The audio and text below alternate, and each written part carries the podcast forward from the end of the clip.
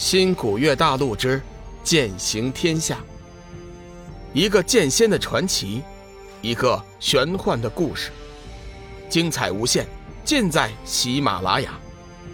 主播刘冲讲故事，欢迎您的订阅。第一百二十四集，珊瑚宫殿。这时，美人鱼已经游出了好几丈远。如果能看到他的脸，就会发现，此时他满脸通红。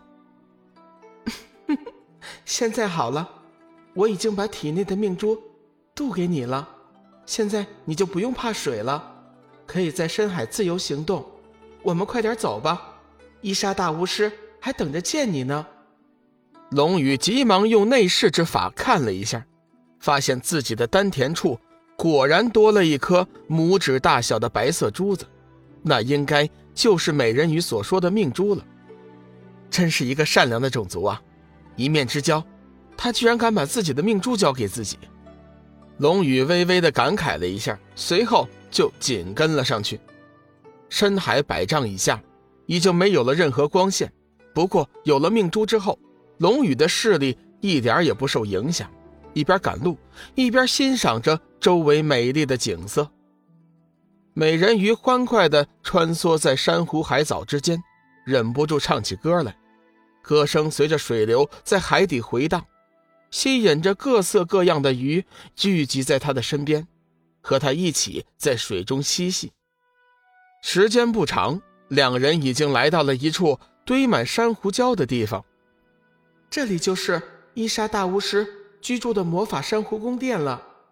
美人鱼停下来为龙宇介绍：“魔法珊瑚宫殿。”龙宇先是愣了一下，随后就明白了。以前在新古月星，龙宇没少看玄幻片，他自然知道魔法的存在。仔细一看，这些五光十色的珊瑚礁确实存在着一些奇怪的气息波动，估计应该就是所谓的魔法元素。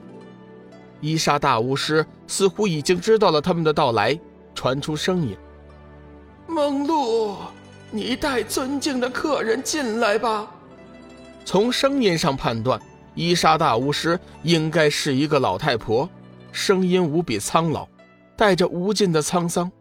美人鱼带着龙宇，小心地穿过珊瑚礁，进入了其中。眼前的景色并没有龙宇事先想象的那么绚丽。甚至可以说是寒酸。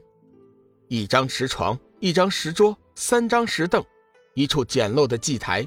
此时，一个身高还不过一米的老太婆正站在祭台上，嘴巴默默地念叨着什么。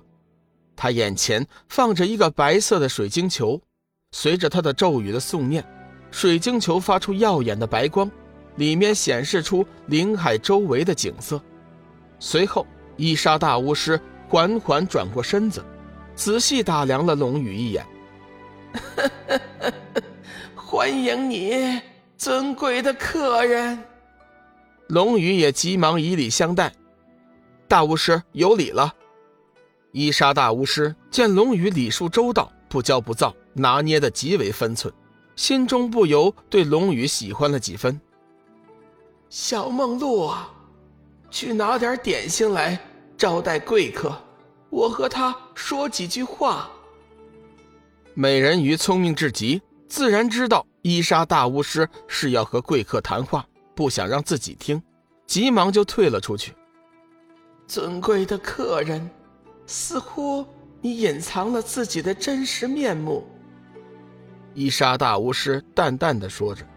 龙宇暗暗心惊，没想到人鱼大巫师居然能看穿。黄极真君的易容术，实在是不敢想象。难道他的修为已经超过了黄极真君？伊莎大巫师微微一笑，似乎看出了龙椅的疑惑。尊贵的客人，你别担心，你的易容术的确是很高明。若不是你现在在我的魔法宫殿里，我也绝对是看不出来的。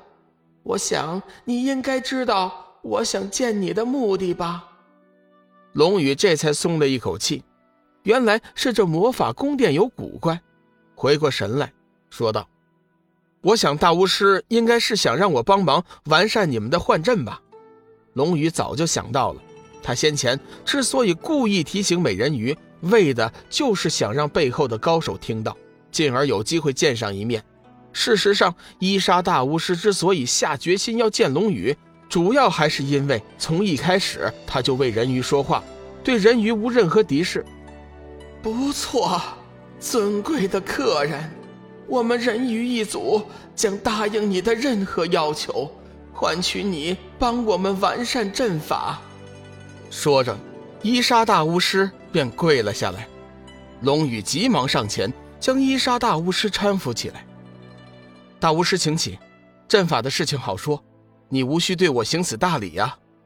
人与一族不受人恩惠，尊贵的客人，你必须开出条件，否则我们将无法接受你的帮助。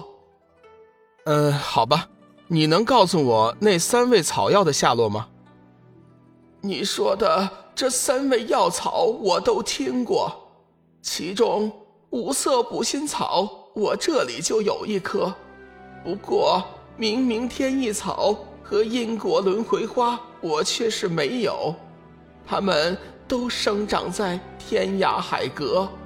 啊，太好了，请大巫师成全晚辈。听到有五色补心草，龙宇极为高兴。不管怎么说，紫云真人对妻子的真情还是深深感动着他的。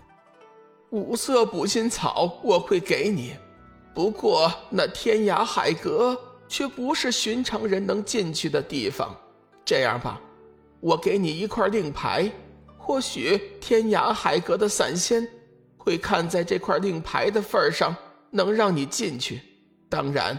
事隔多年，我也无法确定，他们到底会不会给我这个面子。你大可去试试。伊莎大巫师想了一会儿，从怀里拿出一块金色令牌，上面雕刻着一只张牙舞爪的神龙，栩栩如生，一看就知道是宝贝。大巫师，你这礼物太贵重了，我恐怕不能收啊。龙宇见伊莎大巫师眼中有不舍之色。故意推辞，伊莎大巫师似乎很满意龙宇的表现。对我来说，临海人鱼一族的安全才是最宝贵的。我知道你有能力帮我们完善保护临海的阵法，这件东西就送给你了。它会指引你找到天涯海阁的入口。